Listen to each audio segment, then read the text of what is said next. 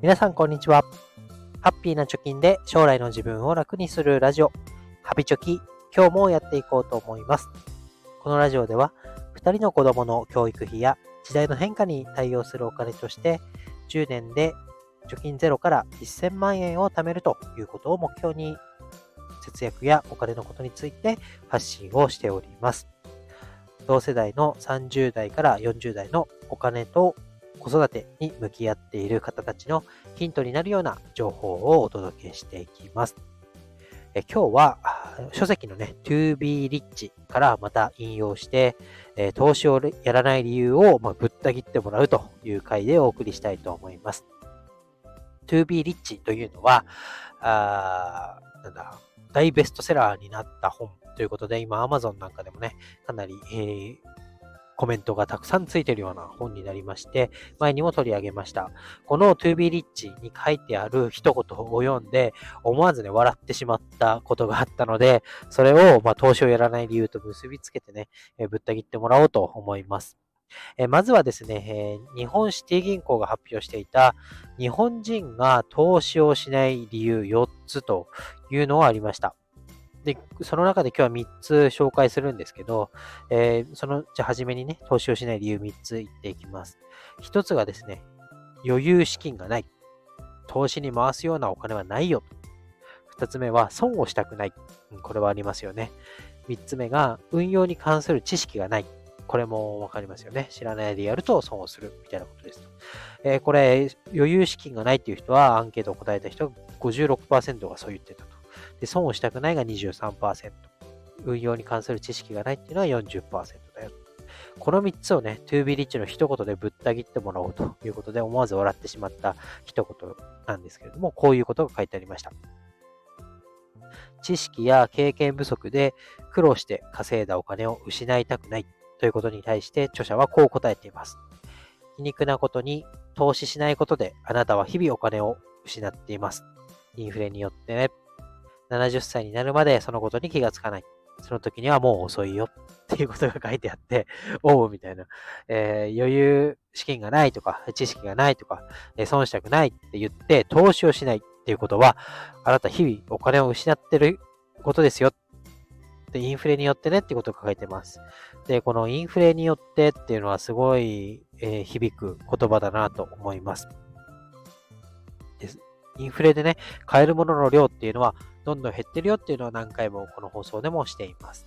えー、例えばですね、ホットトピックスとして、ガリガリ君がね、来年の3月から値上げをして80円になるっていうのが出てました。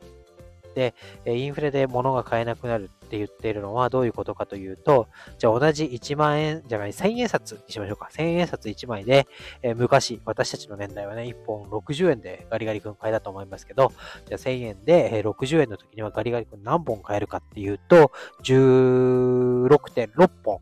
買えていました。で、来年からは何本になるかというと、12.5本しか買えなくなります。えガリガリ君のね、4本分っていうのは結構大きいですよね。私だけから。このぐらいね、えー、ただの、なんだ、貯金として1000円というもの自体は変わらないけど、1000円で買えるものの量っていうのは減ってるよね。だから投資が怖いとか言って、えー、投資をしないと言っていて、本来ね、投資で損をしたくないと言ってるかもしれないけど、実は投資をしないことによってあなたのお金損してますよっていうことを一言でぶった切っていたということです。で、じゃあ来年から新 NISA が始まりますけど、さっきの日本人が投資をやらない理由で、上がっていた3つ、これを一つずつね、あの、なんだろう、投資をするきっかけになるようなことをね、話していきたいと思います。えー、一つ目のね、えー、余裕資金がないっていうことです。じゃあ、余裕資金がないって本当っていうと、まあ、投資信託であれば、100円から始められるんですよね。で、100円を投資に回せないぐらい、キツキツな生活を送っているっていう方、なかなかね、このラジオを聴いてる人でもいないんじゃないかなと思います。100円だったらね、例えば、ペットボトルのお茶1本我慢するだけとかね、えー、あとは朝食で何かパンとか買っていたものをおにぎりに変えるとか、その100円ぐらいのあ節約っていうのはできるのかなと思います。なので、なんか投資ってやると、10万円単位と100万円単位とかでお金がないとできないって思ってるかもしれません。私も初めそう思ってました。しかし、100円からできるよって言われたら、じゃあちょっとでもね、始めてみようかなっていう気になるのかなと思います。で損をしたくないっていうのは、さっきガリガリ君の例でも言ってましたけど、まあ、投資をしないことで、えインフレに負けちゃうよ。物価が0.2%とか3%上昇していくような未来が待ってると思います。そこで何もね、投資をしないで預金だけで置いていくと、ただただそのインフレ分負けちゃう。買える量が減ってしまうよ。だったら投資をして増える可能性にかけてね、2%か3%の利益を享受することでインフレには勝てると。勝てるというかね、インフレとはトントンかそれ以上になって、買えるものの量っていうのは変わらずに済むよっていうことが、あまあ、投資をやる意義の一つになるかなと思います。え、最後ですね、え、運用に関する知識がないっていうのですね、え、知識がないと騙される、投資は詐欺だみたいなことがあるかもしれませんが、知識はね、ほとんど必要ないです。投資信託でよく言われてるね、EMAXIS Slim シリーズを買って、あとは売ったり買ったりしない。ずっと買い続けて、お金が必要になったら売るということ。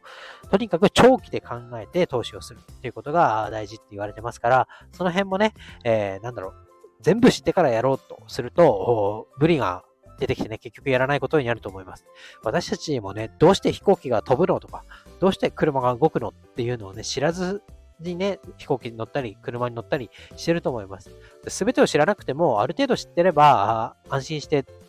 使ってますよね。ただ、お金のことになると、どうしても、この足踏みしちゃうっていうのが人間あると思いますから、えー、なんかね、入門的な本でも3冊でも5冊でも10冊でも読んで、で、みんなが言ってるなっていうことが、まあある程度正しい、おおむね正しいだろうっていうことになると思いますので、そこまでガチガチに全てを知ってからやろうって考えるんじゃなくて、まあ、100円だったらね、損してもいいじゃないかという気持ちでまず始めてみる。そうすると世の中の動きであったりとか、こういうことってどうなんだろうっていうふうな、まあなんていうの、知的好奇心みたいなのが湧いてくると思いますので、まあ、全てを知る。じゃなくて、まずやってみてから考えるっていう風に投資を捉えるのがいいのかなと思います。ということで今日は日本人がね、投資をやらない理由3つを、まあ、to be rich の一言を用いてね、ぶった切ってみましたということで今日は以上になります。バイバイ。